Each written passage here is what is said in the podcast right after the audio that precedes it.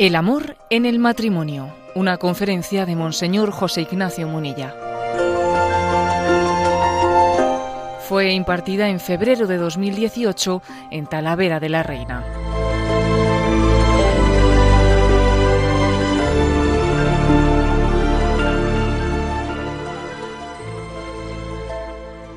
Está inscrito en, nuestro ADN, en nuestra naturaleza, está inscrita la vocación al amor nuestra condición sexuada, el hecho de ser hombre y mujer, implica no únicamente unos órganos reproductores, como puede ser en el caso de los animales, sino que en nuestro caso, en esa condición sexuada de ser hombre y mujer, está inscrita la vocación al amor. Es más, decíamos también al final que incluso el amor a Dios mismo, porque somos conscientes de que esa plenitud que deseamos encontrar en esta vida, pues únicamente va a poder ser consumada en el encuentro esponsal definitivo con Dios. Creados para el amor. Podía ser un título bonito, ¿no? Sí, creados para el amor. Ahora bien, pasa una cosa. Creados para el amor requiere creados para la comunión, porque el amor, el amor no es un algo abstracto que se dé fuera de una comunión de personas. Y entonces aquí existe un gran reto, ¿no? Un gran reto en educarnos para la comunión.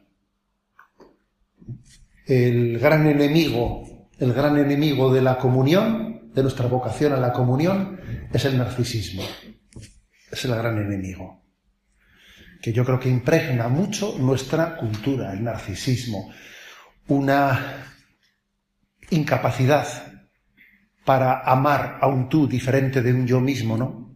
Una incapacidad, una dificultad muy grande para salir de nosotros mismos. El gran enemigo es el narcisismo, que genera, pues, eh, muchas inmadureces, que luego encima, pues claro, muchas inmadureces que uno dice, bueno, esta persona está madura para el amor, está madura para el matrimonio, es madura para el matrimonio. Hay incluso hay quien dice que un tanto por ciento altísimo, ¿no? Altísimo de los matrimonios, pues pueden ser nulos hoy en día, por, cómo se contraen. Santo Padre soltó esa palabra en un, en un coloquio de esos y claro, como era un poco fuerte, que el Papa dijese que la mayoría de los matrimonios son nulos, bueno, luego, en fin, sacaron una nota de prensa diciendo, bueno, el Santo Padre quiere decir que muchos pueden ser, porque claro, decir así eso era un poco fuerte, pero vamos, que se entiende por dónde iba, ¿eh? Se entiende por dónde iba en el sentido de que, que es cierto que existe una falta de educación en la comunión que puede hacer que uno sea inmaduro para el amor. Entonces, fijaros una cosa, yo creo que el noviazgo, el noviazgo tiene principalmente dos finalidades. La primera, discernir. Y la segunda, crecer en la comunión, crecer en la capacidad de comunión. Discernir si esta es la persona que Dios, eh, que Dios ha puesto en el camino de mi vida y al mismo tiempo crecer en esa capacidad de amor y de comunión. Son las dos finalidades principales del noviazgo. Es muy significativo que la palabra novios esté desapareciendo en gran medida del lenguaje. Es más, en algunos ámbitos, ¿eh? igual aquí será un poco distinto, pero en algunos ámbitos cuando escuchan, pues es que es mi novio, es mi novia, uno dice, ¿este de qué grupo será? ¿Sabes? A, ver, es difícil en ciertos ámbitos escuchar la palabra novio o novia. Es una palabra que se ha ido borrando, igual que es mi esposo, es mi esposa, bueno, en fin, eso, ¿eh? ¿Por qué se ha sustituido esta palabra? Por pareja. ¿eh? Pareja que se utiliza indistintamente para todo, ¿eh? pues pareja sirve para cualquier cosa indistintamente es muy significativo esa. El lenguaje siempre es significativo, no es casual, es significativo. La palabra pareja es una justaposición, es uno más uno, o sea, son dos justapuestos o juntos o como quieres decirlo. ¿eh? Pero la palabra novio significa nuevos. noviazgo es algo, algo nuevo. No son dos puestos, sino que serán, serán algo distinto, forman una comunión que tiene una entidad esa comunión y que además, en el, llegado el matrimonio, esa comunión llegará a ser un poco ontológica, ¿eh? que es el matrimonio, que es esa especie de vínculo habitado por el Espíritu Santo, al que nos referíamos esta mañana. Por eso no es, no es inocuo eh, la, la, desaparición de la palabra novio por, por la de pareja. La palabra pareja es una, es una, una palabra que delata, delata la dificultad de la comunión. Eh, pues estoy junto a una persona, pero no he llegado con ella a crear una comunión. Estoy, estoy junto con ella coyunturalmente. ¿eh? juntos hasta que nos separemos, ¿no? Pero no he llegado a crear algo nuevo con ella. Sin embargo, la palabra novio, noviazgo, es algo nuevo que yo creo. Es una, una paradoja eh, que, nuestra, que nuestra sociedad, que valora cada vez más la autonomía, la autonomía, la autonomía, eh, pues esté siempre haciéndolo en dialéctica, en dialéctica antagónica con la vocación a la comunión. No es una paradoja, no, es significativo, mejor dicho. ¿eh? Significativo. O sea, se remarca tanto en nuestra cultura la autonomía, la autonomía, todo es auto. Aquí todo es autodeterminación, autodefinición de uno mismo, o sea, es el valor último es la propia decisión, una libertad desvinculada, ¿eh? desvinculada de los demás, contraponiéndolo a la vocación a la comunión. El feminismo precisamente tiene esto como, como algo clave en sus valores. El feminismo es, pues eso, en todo caso es sí al hijo, no al marido, ¿sabes? ¿Eh? A ver,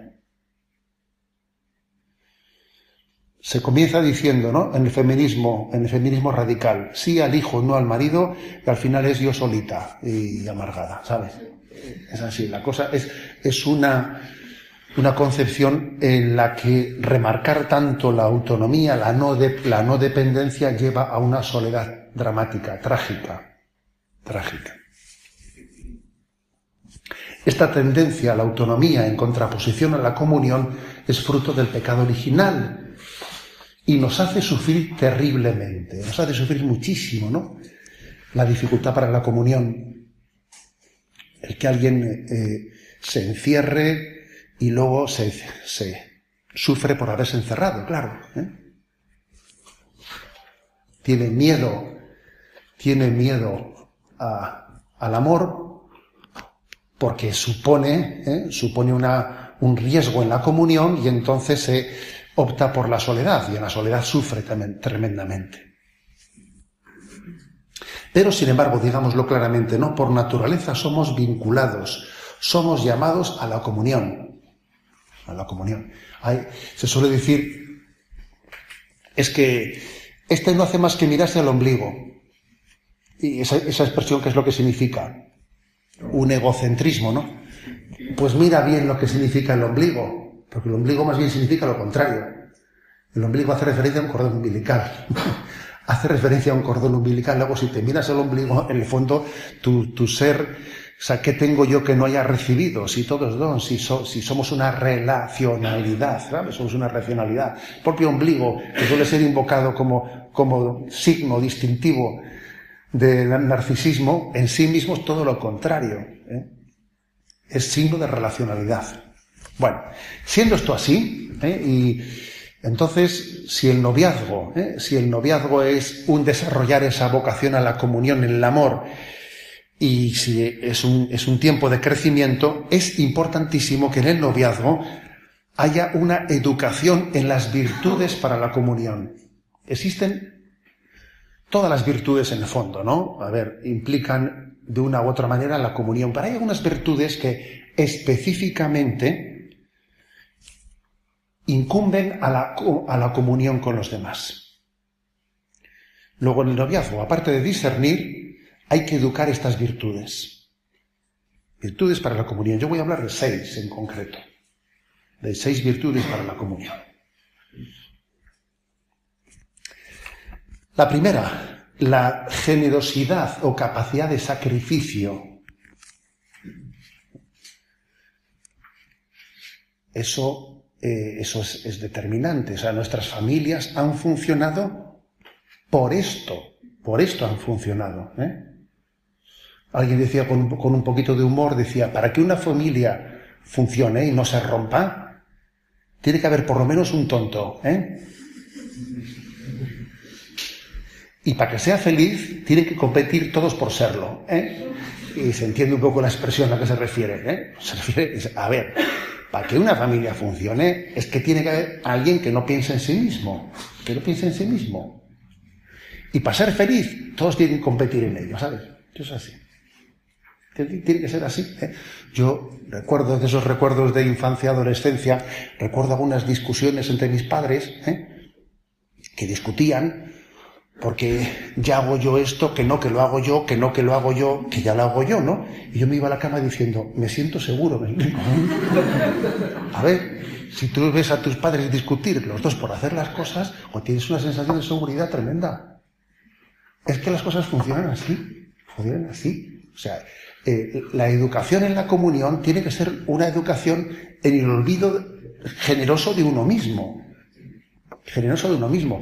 Es terrible que ahora, digamos, ¿no? En este momento, pues esta, esta ideología de género, de este feminismo radical, se presente en unas categorías de reivindicación, reivindicación de cuotas, ¿sabes, no? por Dios, o sea, si, si, la comunión entre dos personas se va, se va a hacer por, por reivindicación de cuotas, ¿eh? cuotas de, de servicio, a ver, no sé, si a alguien le sirve eso como para superar, superar su egoísmo de partida como punto inicial, pues, pues ahora que, le sirva, pero desde luego mal, andamos, ¿no? es decir, creo que el amor, el amor se caracteriza por generar una entrega en el olvido de uno, mismo. Y uno es feliz, ¿eh? en la entrega generosa y en el olvido de uno mismo. El amor no se cansa la entrega, no se cansa. Por eso, la capacitación en esto, en nuestra vida, en el, noviazgo o antes del noviazgo, ojo, porque estas virtudes se, se, pueden, se deben de cultivar antes del inicio de un noviazgo y durante el noviazgo también, claro. Segunda virtud, la paciencia. La paciencia es muy importante. ¿Por qué? Porque el ritmo, el ritmo de crecimiento de las personas no suele ir al mismo tiempo, o sea, suele haber altibajos en uno, altibajos en otro, entonces la paciencia es muy importante. ¿eh? Recuerdo haber hecho el camino de Santiago de Compostela, ¿eh? pues con algún grupo de, jóvenes ¿no? de, de, Zumárraga, desde, desde Roncesvalles a Santiago de Compostela, y recuerdo una pequeña como enseñanza ¿no? que extraíamos al final como esa especie de conclusiones, y es que todos tuvimos nuestro momento, nuestro día malo, o días malos, ¿no? En la peregrinación. Pero afortunadamente no solía ser todos a la vez, solía ser por turnos, ¿sabes? Menos mal. En los días de pájara, ¿sabes? Solía ser por turnos. Oye, pues qué providencial que, que, nos, que nos acompasábamos en eso. ¿no? Y ahora también una parábola de la vida. Uno tiene que tener paciencia porque el ritmo de crecimiento de todos es distinto, ¿no? Y además pasa que cuando uno está peor, cuando uno está peor, cuando menos se lo merece, porque está peor, es cuando más necesita ¿eh? la comprensión de los demás. Cuando menos se lo merece, es cuando más lo necesita. El ejercicio de la paciencia es, es clave. Y estamos en una, en una sociedad que por su forma, por sus distintos elementos genera mucha ansiedad. Mucha ansiedad. Entonces, aquí, ahora, inmediatamente, ¿sabes? El aquí, ahora, rápido, ya, ¿eh? Eso, es, eh, eso se, nos ha, se nos ha colado en nuestra cultura. Luego, mortificar nuestras impaciencias, nuestras... ¿eh?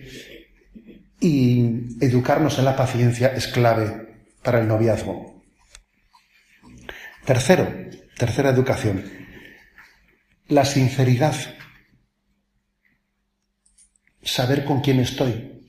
uno, tiene que, uno necesita necesita la sinceridad como forma de expresión para, poder saber él con quién está y para que el otro pueda saberlo. La mayoría de nuestras de nuestras faltas de sinceridades pues suelen ser pues muchas veces por vanidad, por no aceptarnos a nosotros mismos, por aparentar lo, que no somos, por el deseo de ser aceptado, por esa especie de, ¿eh?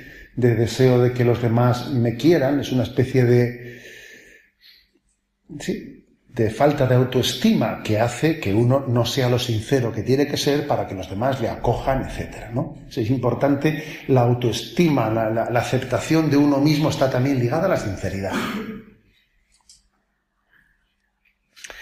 Cuarta virtud. Cuarta virtud es la de la humildad. Un noviazgo, un matrimonio, no necesita de dos personas perfectas, pero sí humildes, en estado permanente de conversión. En estado permanente de conversión.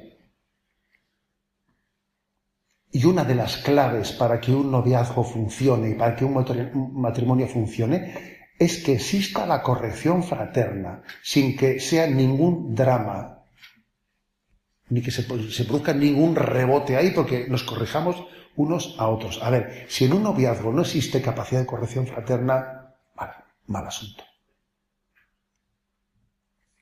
La humildad de querer crecer, de querer convertirse, y adelante, ¿no? Perfectos no, pero humildes sí, hace falta Quinta virtud.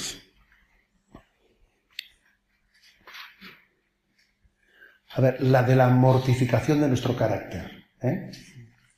Porque decir, yo es que tengo muy mal genio y tal, sí, a ver, bueno, está bien, ¿no? Pero, a ver, a mí no me vale decir que yo soy así. ¿eh? Uno tiene que tomarse en serio la mortificación de su carácter. Se lo tiene que tomar en serio. ¿eh? Pues porque porque obviamente afecta tremendamente a la, convivencia. Y si uno no es capaz de, tomarse en serio, pues que si, si, es, si tiene salidas mm, extemporáneas y si tiene una tristeza que de vez en cuando le pegan unos bajones de no veas tú, o sea, tiene que, también eso hay que mortificarlo, hay que mortificar eso. La mortificación que más agrada a Dios es la de nuestros estados de ánimo. Sí, si yo, eh, pues estoy depre, estoy no sé qué, digo, tengo una razón para estarlo, que estoy de bajón porque sí, porque me toca, ¿no? Pues venga, o duro, duro conmigo mismo, no me voy a dejar, o sea, la mortificación de nuestros estados de ánimo es, sin duda alguna, eh, la base del crecimiento y de la maduración de la persona. O dejarse llevar, eh, pues por todo momento y por todo altibajo en nuestra vida. Que hay personas, muchísimas personas, pues eso, que si no domina sus, estados de ánimo cambiantes, eso puede afectar a un noviazgo y a un matrimonio y hacer de ello, es que papá hoy, está, eh, callaros todos porque viene papá que tiene mal día. A ver, por Dios, así no se construye un matrimonio. Es un desastre, ¿no? Tener que andar así. Sexta virtud. La libertad interior la libertad frente a los apegos. Maduro es aquel que es capaz de discernir venciendo apegos. Si cada uno de nosotros estamos llenos de apegos, ¿no? Yo las cosas las quiero así. Yo las cosas las quiero así, ¿eh? Como es lo típico, ¿no? Que la persona viene y te hace, no, así. Y viene y te dice, no, así. Y otro, no, a ver, ¿pero qué, ¿pero qué más dará? O sea, es decir, hay que ser capaz de superar todas las cuestiones que son secundarias, que son secundarias en las que no nos va la vida, no nos va la vida, que en fondo son apegos, que yo estoy acostumbrado a que esto sea así, pero podría ser de otra manera, ¿no? Relativizar lo relativizable.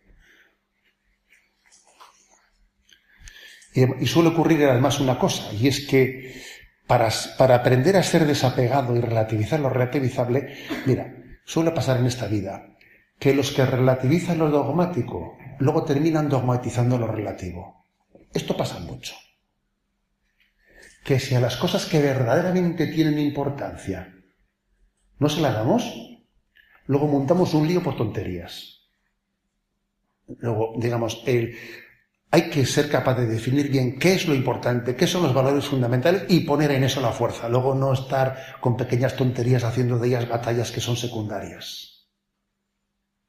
A, eso, a eso me refiero yo en tener libertad interior. Dejar, ser capaz de dejar lo secundario a un lado, porque priorizo lo principal. Estas seis virtudes, la educación de estas seis virtudes es básico para que alguien cree la comunión, tenga capacidad de crear comunión con otras personas. ¿eh? Las repito. Generosidad, capacidad de sacrificio, educación en la paciencia, en la sinceridad de nuestra forma de expresarse, humildad, mortificación del carácter, o sea, es decir, educarnos en la simpatía y libertad interior frente a los apegos. Cuando decía que el, noviazgo es un tiempo de discernimiento y también de crecimiento, yo creo que el crecimiento especialmente hay que centrarlo en estas seis virtudes. En estas seis virtudes. Y ahora, si os parece, y doy un pasito más, me voy a centrar en el discernimiento. ¿eh? Me voy a centrar más en el discernimiento. Y lo hago mediante, a ver, una fórmula así de expresión que sería 10 noes en el noviazgo de cara a un buen matrimonio. A ver, 10 cosas que se deben de evitar en el noviazgo, porque es importantísimo evitarlas para que el matrimonio tenga éxito. Riesgos a evitar. 10 noes en el noviazgo para un buen matrimonio. Es verdad que un mal noviazgo, un mal noviazgo puede ser reparado en el matrimonio. A ver, es posible que alguien haya tenido un mal noviazgo. ¿Es seguro que el matrimonio va a fracasar? Hombre, seguro no, porque la gracia de Dios lo puede todo. Yo conozco personas que, que maduraron después, después del noviazgo, maduraron el matrimonio. Pero, a ver, eso siempre es excepcionalísimo. ¿eh? Uno no puede pensar en esas categorías, en categorías. Lo lógico es que un mal noviazgo sea un matrimonio para tres días. ¿eh? Luego nosotros tenemos que pensar en esas categorías, ¿de acuerdo? Que la gracia de Dios lo puede todo, vale, muy bien. ¿eh?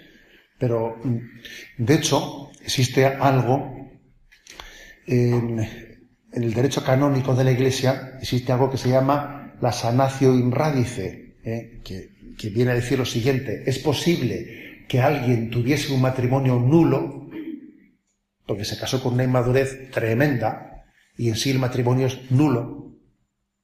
Pero luego, esas personas, cuando se casaron, por la gracia de Dios, tuvieron conversiones que llegaron a adquirir una madurez que hizo que se sanase en raíz el matrimonio que fue nulo. Y ese matrimonio nulo pasó a ser válido por su sanación posterior. Eso se llama en derecho canónico sanación radice. Eso posible es. Pero obviamente uno no puede jugar a eso en la vida. No puede jugar a eso, porque digamos, eso es jugar con cartas peligrosísimas, ¿no? Entonces, vayamos a los diez noes. A los diez noes. El primero, no dejar fuera a Dios. Tú no puedes dejar fuera a Dios el noviazgo. O sea, yo le he comenzado a Dios preguntando cuál es mi vocación. Yo, a ver, esa pregunta se me ha ocurrido hacerla. Señor, ¿cuál es tu vocación para mí? Eso es lo lógico. Yo le he pedido a Dios que ponga la persona adecuada en el camino de mi vida. Se le he pedido por ella. Le he rezado a Dios por, por, la que vaya a ser mi esposa o mi esposo. Le he rezado a Dios por ella. Yo conozco a personas que han rezado por esa persona mucho tiempo antes de que llegue. ¿eh? Eso es ponerle a Dios dentro ¿eh? de, tu vocación al amor. Porque si no, a veces, ¿qué es lo que ocurre? Si yo, mi sentido religioso del noviazgo es, yo ya elegiré y cuando la elija se la presentaré a Dios para que me la bendiga, ¿sabes? ¿Eh? A ver, ¿eh? eso, es, como si el sentido religioso viene como a poner una guinda en un pastel que ya está hecho, ¿sabes? ¿No? A ver, eso es adornar religiosamente la vocación al amor, ¿eh? que hace mucha gente eso, ¿eh? Eso lo hace mucha gente, pero no ha estado Dios presente en su vida desde el principio. Eso es lo lógico. No dejar a Dios afuera. Incluso orar juntos. Asistir juntos a la Eucaristía. Compartir una experiencia de Dios que nos una.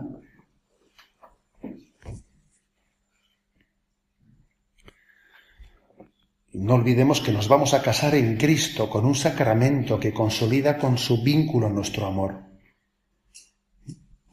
Claro, seguro que uno dirá, ¿y si te enamoras de uno que no es no creyente? A ver, pues obviamente esa pregunta ¿eh? se la está haciendo de, este auditorio la mitad. ¿eh? Pues porque, porque, claro, es lógico esa pregunta. ¿Y si me enamoro de un no creyente? Pues ciertamente, ciertamente es un gran reto, un grandísimo reto que dificultará tu discernimiento. No lo imposibilitará, pero lo, dificultará. Y uno se lo tiene que tomar todavía bastante más en serio. Y su relación con Dios va a tener que tener horas extras. Su relación va a tener que tener horas extras por esa dificultad añadida para que ese discernimiento esté bien hecho y se vea si yo me veo con la capacidad de ayudar a esta persona, de ser signo de Dios en, esa relación. O sea, va a tener que te meter horas extras. Pero no por eso Dios se excluye, todo lo contrario, va a ser más necesaria todavía esa relación con Dios por ese motivo. Luego el primer no es este, no dejar a Dios fuera nunca, desde el primer momento, antes de que el noviazgo, el noviazgo comience. El segundo no. ¿no? Segundo, no, que está también un poco implícito lo, que os he dicho antes de la sinceridad.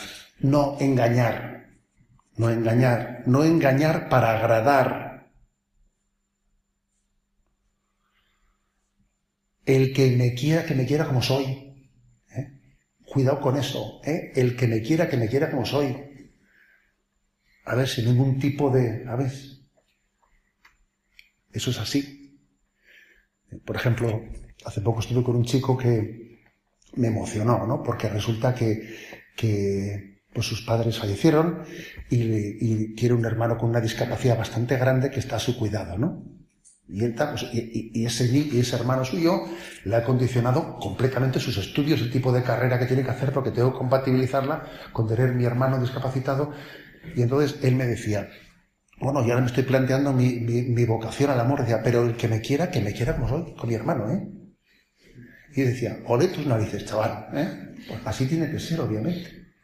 Yo no voy a ir buscándole a una que a veces se enamora de mí y luego más tarde ya se enterará del otro. No, no va a hacer eso. No va a hacer eso. ¿eh? Luego aparece mi hermano. De... No, no. Yo voy a ir por delante con mi hermano. ¿eh? No lo voy a esconder ni un segundo. ¿eh? eh esto también forma parte de la autoestima, ¿sabes? De la autoestima. Y hoy en día tenemos hay personas, por ejemplo, es que es frecuente, que mm, renuncian a su ideal de, pureza y de castidad porque piensan que si no cedo en esto no voy a tener nunca una pareja. Hay gente que hace eso, ¿no?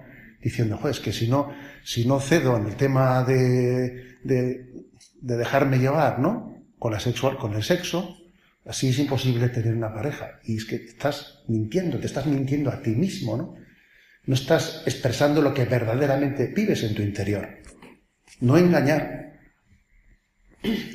Y por supuesto también no engañar hace referencia a la infidelidad, ¿no? Y por cierto, digo de paso, porque a veces también ocurre, el noviazgo está para discernir. Y es que una infidelidad en el noviazgo no se puede perdonar. A ver, Dios lo perdonará todo, pero el noviazgo está para discernir. Entonces, bastante discernimiento es ya, ¿no? A ver, o sea, pues claro que Dios le perdonará, tú le perdonarás, pero ya está discernido, ¿me explico? A ver, un poco de autoestima hay que tener, porque si después de una infidelidad en el noviazgo uno no lo tiene claro, que el discernimiento ya está claro, ¿qué tiene que ocurrir para que tengas claro el discernimiento? Eso también hoy en día me impresiona, a mí me impresiona en la dirección espiritual ver que hay personas que tienen tan miedo, ¿no? A quedarse solos en la vida que entienden que las infidelidades en el noviazgo, pues igual, no, no, sé qué tengo que hacer con ellas, perdonarlas. No, hija, no. Pero, a ver, perdonar, pues claro que debes de perdonar, pero discernir también, o sea, pues, le perdono, pero que vamos, que se busque otra, ¿me explico? Claro que le perdono, pero que se busque otra. Es que, es que es básico, es básico eh, pedir la sinceridad como clave de discernimiento. ¿eh? Tercero,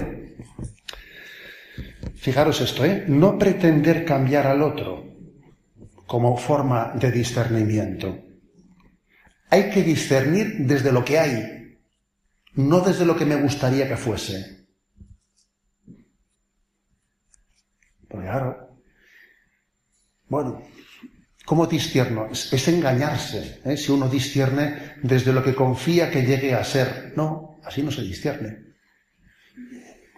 Se suele decir un poco en plan de choteo que muchas chicas se suelen casar ¿eh? esperando que los chicos cambien, pero no cambian. ¿eh?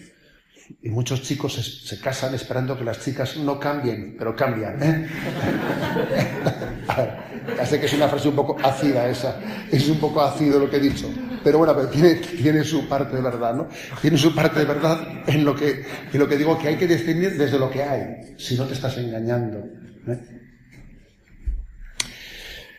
Cuarto, no perder la objetividad, o sea, que la afectividad no te lleve a perder la objetividad. Eso, que de eso de que el amor es ciego debe ser cierto, ¿sabes? No perder la objetividad. El enamoramiento puede ofuscar el discernimiento. Y hay personas pues, que tienen un puntito de afectivo inseguras, ¿eh? que son candidatas a esto. Son candidatas.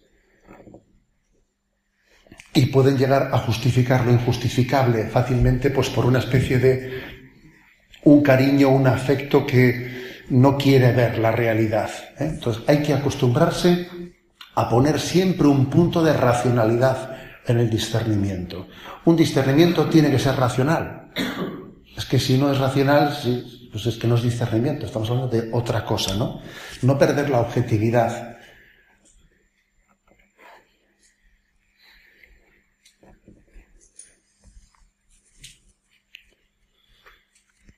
Quinto, no aceptar la violencia, o sea, pero como principio clave ¿eh? de discernimiento.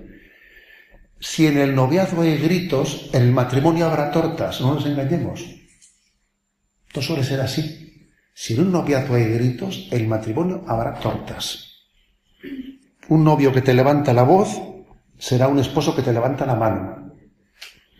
Y una novia que te humilla ante tus amigos será una esposa que te humilla ante tus hijos. Y etcétera, etcétera. ¿eh? Esto es un poco crudo de decirlo, pero hombre, es que el noviazgo está para discernir. No os podéis imaginar cuánto ayuda el meterte en el tema de las causas de nulidad matrimonial. Ayuda mucho. Ayuda mucho antes. Y dice, bueno, ¿y, esto, ¿y estos no veían esto?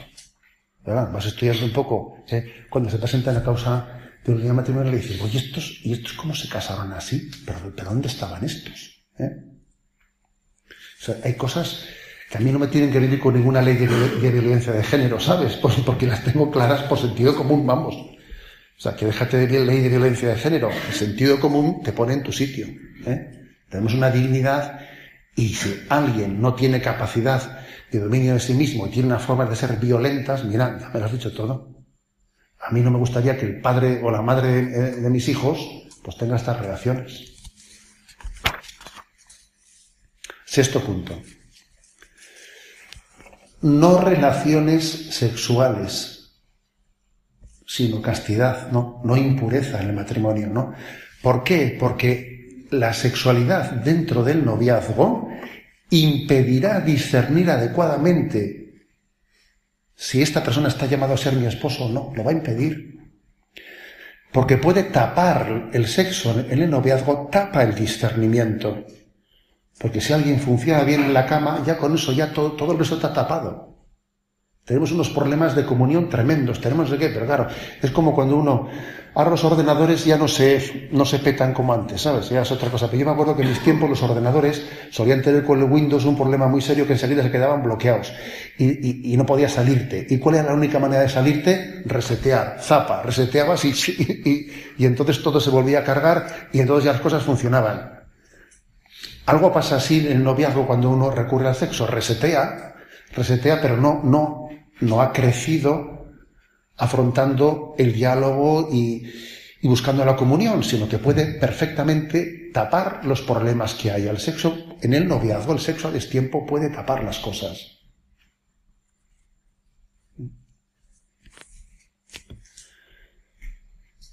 Y se produce una, paradoja, ¿eh? que cuando uno en el noviazgo juega al matrimonio, juega a entregarse, que hay una mentira, porque me estoy entregando plenamente a esta persona sin que sea de hecho mi esposo o mi esposa. Cuando uno en el noviazgo juega a entregarse plenamente, luego llega al matrimonio y empieza a discernir qué tiene que haber hecho el noviazgo, ¿sabes? O sea, se, cambian, se cambian los tiempos. Llega al matrimonio y a discernir. No, eso era antes, ¿sabes? Pero entonces no discerniste, entonces te, dedicaste a entregarte.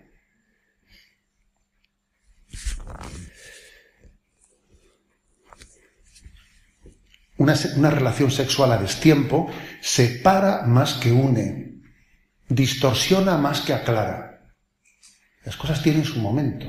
¿eh? La sexualidad es para entregarse plenamente. La sexualidad es decir, soy todo tuyo, y en esta entrega plena estamos abiertos a la transmisión de la vida. Y eso, eso, en el noviazgo estamos discerniendo. No es verdad que sea todo tuyo, está por ver. Y, no estamos abiertos a la vida. Es mentira. Luego es, una entrega sexual que no es auténtica. ¿eh? Séptimo punto. No desoír opiniones y consejos de los demás. Con esto no digo que tengan que discernir desde fuera otros, que hay gente que es especialista, ¿eh? hay gente que es especialista ¿eh? en ser consejero de los demás. Pero si yo siento molestia en que desde fuera me digan algo, si me molesta, si me, ¿eh? si me fastidia, puede ser que yo esté tapando algo. Oye, que no me moleste que me digan, que me digan lo que tengan que decir de fuera. Tengo un hermano que me dice, oye, mira, yo, esa relación que tienes, estoy un poco preocupado por ella deja que te hable. Luego tienes que discernir tú, o tiene que discernir tu hermano, pero que no te moleste. Que no te moleste que te lo digan. Porque seguro que de, lo que te está diciendo es posible que haya una parte de verdad que tienes que tú ser consciente de ella. No es bueno ser una persona que no tenga seguridad en el discernimiento y que esté siempre pendiente de cómo lo ven los demás. Eso no es bueno. Pero tampoco es bueno que yo tenga una especie de inseguridad que nadie me diga nada para que no me ponga nervioso, ¿sabes? ¿No? Porque eso también es una inseguridad. O sea, deja que la gente te hable, deja que la gente te diga cómo te ve, porque de hecho en los procesos de nulidad matrimonial se suele recurrir a las personas que le rodearon a la persona del noviazgo y dijeron, ¿tú cómo le vistes? Y se lo dijiste. Eso se suele hacer en los procesos de nulidad matrimonial, ¿sabes? Y suele ser tremendo. Tú le dijiste eso, y no te hizo caso, madre mía deja que, porque cuatro ojos ven más que dos, y a veces desde fuera se ven cosas que tú no ves nada. ¿eh? Igual que se dice que los defectos, los defectos son como el faro los faros del coche, que solo te molestan los que vienen de enfrente, los tuyos no te, das cuenta de ellos, ¿sabes? Pues en esto mutandis mutandis, ¿sabes? O sea, en el sentido de que hay ciertas cosas en la relación de la pareja que, que se ven de fuera que cantan, que cantan y tú puedes ser ciego a ellas. ¿eh? Octavo punto.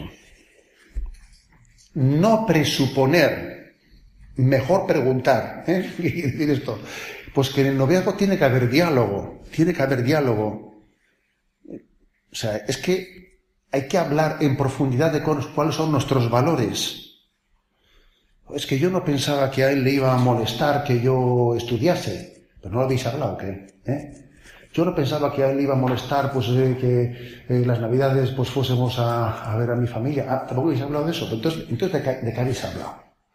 O sea, esa especie de sorpresas posteriores que a veces se producen en el matrimonio, que dice, pero bueno, pero es que el noviazgo tiene que hablarse de cosas profundas. ¿De qué hemos hablado en el noviazgo? El noviazgo tiene que haber un conocimiento profundo de la otra persona. Un conocimiento profundo. ¿eh? Más vale dialogar que lamentar, ¿sabes? Y, hombre, pues el noviazgo tiene que haber un conocimiento profundo de las cosas. ¿eh?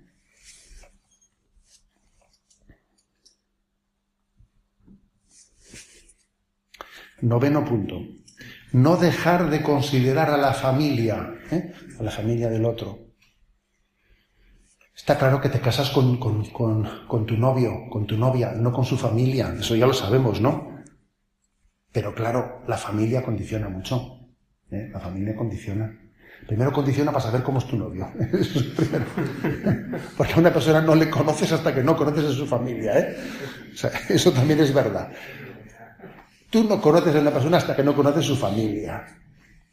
Pero es que además, además de eso, es que, oye, tú, claro que el casado requiere casa y requiere independencia, y la, independencia y autonomía necesaria de su familia, pero tiene que tener una relación, y entonces eso tú tienes que tenerlo en cuenta. No es un factor dirimente, pero suma en el discernimiento, ¿sabes? Suma. Yo, de hecho, suelo decir a veces, ¿no? Cuando doy retiros a matrimonios, etcétera, suelo decir que uno de los signos de amor más auténtico que puede existir en un matrimonio es cuando alguien, por amor a su esposa, le quiere a sus suegros como si fuesen sus padres. Ostras, ¿eh? eso es mucho, ¿eh? Y dice la otra, qué suerte he tenido que mi marido le quiera tanto a mis padres. Que, es por ti, hija, no te habías dado cuenta. claro, eso es un signo de amor muy grande. ¿eh? Cuando alguien, o sea, eso es obvio que es por ti. ¿O qué te pensabas, no? La mayor declaración de amor que te puede hacer alguien es que tus padres sean como los suyos. Tú fíjate, o sea, que tu padre está enfermo, como si estuviese el mío enfermo. Claro, eso, eso que supone, como te puedes imaginar, eso supone que alguien se haya, tomado en serio, tu familia es la mía, tú y yo iremos juntos para siempre. ¿eh? Eso, eso marca la unión para siempre, vamos, eso hace un matrimonio indestructible, ¿eh? Indestructible. Pero por eso también eso no tiene que ser obviado en el noviazgo. A ver, yo me he casado con esta persona, pero mm, eso de que yo me caso con esta persona, pero con su familia no quiere... O sea, eh, momento, momento. Eh. Cuando uno se casa, se casa con todo el lote. Te casas con ella, sí. Pero tú no puedes pretender casarte con ella y luego a someterle con tu familia, no quiero que te relaciones. ¿A dónde vas? ¿Cómo puedes pedirle eso? O sea, ¿eh? tendrás que pedirle que no esté apegada, que no esté apegada, que tenga la independencia de criterio que tiene que tener, etcétera, para que no haya, para que nadie se entrometa. Pero no puedes estar, porque tú tienes un paquete con su familia, no puedes estar ¿eh? pues creando ahí unas tensiones, ¿eh? unas tensiones innecesarias. Luego, considerar el tema de la familia. Y décimo, que es el principal de todos. ¿eh? Estos diez mandamientos encierran el A ver, el décimo, que creo que es el principal, porque en el fondo es lo que he dicho que es la, herida principal que está dificultando hoy en día el noviazgo y la comunión y el matrimonio. ¿eh? superar el punto de partida narcisista, luchar contra nuestro, es decir, contra nuestro narcisismo, o sea, no al narcisismo, no pactar con el narcisismo, no buscar a alguien que me haga feliz, sino buscar a alguien a quien yo haga feliz. esto es un poco fuerte, ¿eh? Decir esto, porque claro, yo no tengo que buscar a alguien que me haga feliz. Alguien al que yo le haga feliz más bien, que es distinto. O sea, hay que invertir la herida del narcisismo, hay que invertirla. Si no, todo está condenado. En el fondo, los otros nueve puntos están totalmente condicionados a este, ¿sabes? El fondo, este es el que los encierra a todos. Este los encierra a todos. Yo tengo que. El amor, el amor tiene mucho de olvido de uno mismo. Y la herida del narcisismo tan presente, ¿no? Tan presente en nosotros. La herida del narcisismo tiene, muchas, tiene muchos aliados, ¿no? Como por ejemplo el hecho de que somos hijos de, unas generaciones que nos han dado todo hecho. Todo hecho. Pues uno ve, cuando ve vuestros abuelos, ya no vuestros padres, ¿eh? Porque sois jóvenes, vuestros abuelos han vivido unas condiciones de vida en las que era imposible ser narcisista, ¿sabes? porque lucharon por sobrevivir. Mi madre luchó por sobrevivir. Entonces es imposible ser narcisista así. Cuando uno ha tenido seis hermanos, es difícil ser narcisista con seis hermanos, ¿sabes? Porque tienes, ¿eh? Hijo de una familia numerosa, pero claro, si, te lo han dado todo hecho y encima eres hijo único y encima tal, tal, tal, o los boletos para ser narcisista son mucho mayores, ¿sabes? Pues porque hemos sido, eh, hemos sido criados en una cultura de que todo ha sido la comodidad, el mínimo esfuerzo, el hedonismo, o sea, tomarnos en serio esa batalla contra la herida narcisista en nuestra vida. En definitiva, a ver, ¿eh?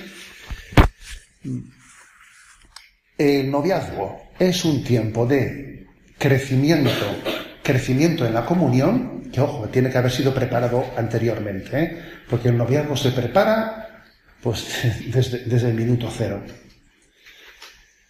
Es un tipo de crecimiento en las virtudes, especialmente en esas seis virtudes de las que os he hablado, que son las virtudes que más implican la comunión. Y es un tiempo de discernimiento. Un tiempo de discernimiento en el que la Iglesia os dice que, más vale ser seguro el discernimiento, más vale ser seguro. Y no eternizar los discernimientos. A ver, una cosa que no se declara en un año, ¿qué esperas? Que en cinco años la veas clara. Yo creo que hoy en día existe una tendencia a prolongar como un chicle, como un chicle, los discernimientos que se ve que no tienen, que no tienen una, ¿eh? una luz al final del camino. No, si un discernimiento no, no, no tiene luz suficiente, déjalo, ¿eh? porque es que además estás ocupando y ocupándole al otro de manera que no estás, y que igual lo que el Señor quiere mostrarte, no estás libre para poder verlo, porque te estás, te estás agarrando a una agonía anterior que no te deja libre para lo que el Señor quiere mostrarse. Hay como poca valentía a veces, ¿no? Hay poca valentía en ese, en ese discernir. Y quizás también creo que una de las cosas que hacen daño a esto, a no ser libre para romper fácilmente, es que a veces se suelen en los noviazgos hoy en día, pues generar un tipo de relaciones que luego em, nos crean unos vínculos que nos quitan libertad para romper cuando hay que romper. Uno tiene un novio, una novia, y empieza por meterlo en casa. Y lo mete en casa desde el día primero, oye. Entonces casi, ¡ay! ¡Qué bien que se lleva con mi madre! No sé qué. A ver, no lo metas tan pronto en casa. No sé. Es que luego, si hay que romper con él, eso es un pequeño drama. ¿eh? No le regales un ordenador. O sea, a ver, o sea, no sé, o sea, por, poner unos ejemplos, no, o sea, no, no, no des muestras de, de una relación súper ya consumada, o sea, súper madurada, cuando todavía estamos, estamos andando. O sea, el ir poco a poco da libertad para que si hay que decir esto no es, pues uno tenga más libertad para pero a veces metemos a un novio en casa y ya se crea una relación que ya, solo por no decirle a mi madre que vamos a cortar ya, ¿sabes? ¿Eh? Comienza a ser difícil la cosa ya. No digamos nada ya cuando estamos teniendo unas relaciones sexuales que no debiéramos de tener. Y ya, si hay que cortar, eso ya es un mini divorcio ya. A veces cortar un noviazgo porque discierno que no es, lo hago ya desde una situación que es dramática y no debiera de ser dramático. Es un mini divorcio porque he creado una serie de relaciones familiares y, de un tipo que no debiera haber tenido, que luego ya es difícil ¿eh? tener la libertad suficiente para poder discernir. Luego la Iglesia os aconseja que tengáis un, un noviazgo con, la suficiente libertad para que uno discierna sin que se crea un lío. Porque si no, ya parece que llegando donde hemos llegado, nos vemos ya en el altar por necesidad, ¿sabes? Y eso no debe ser. Hay que llegar al compromiso de amor con la necesaria libertad y madurez interior para hacer las cosas bien hechas. Ya sé que he sido poco romántico, ¿eh? pero, pero creo que es el consejo de la Iglesia, ¿sabes? Que, que, prioricemos no el romanticismo, ¿sabes? Sino que prioricemos la madurez en el amor para discernir. Finaliza en Radio María la conferencia titulada El amor en el matrimonio. Fue impartida por Monseñor José Ignacio Munilla en febrero del año 2018 en Talavera de la Reina.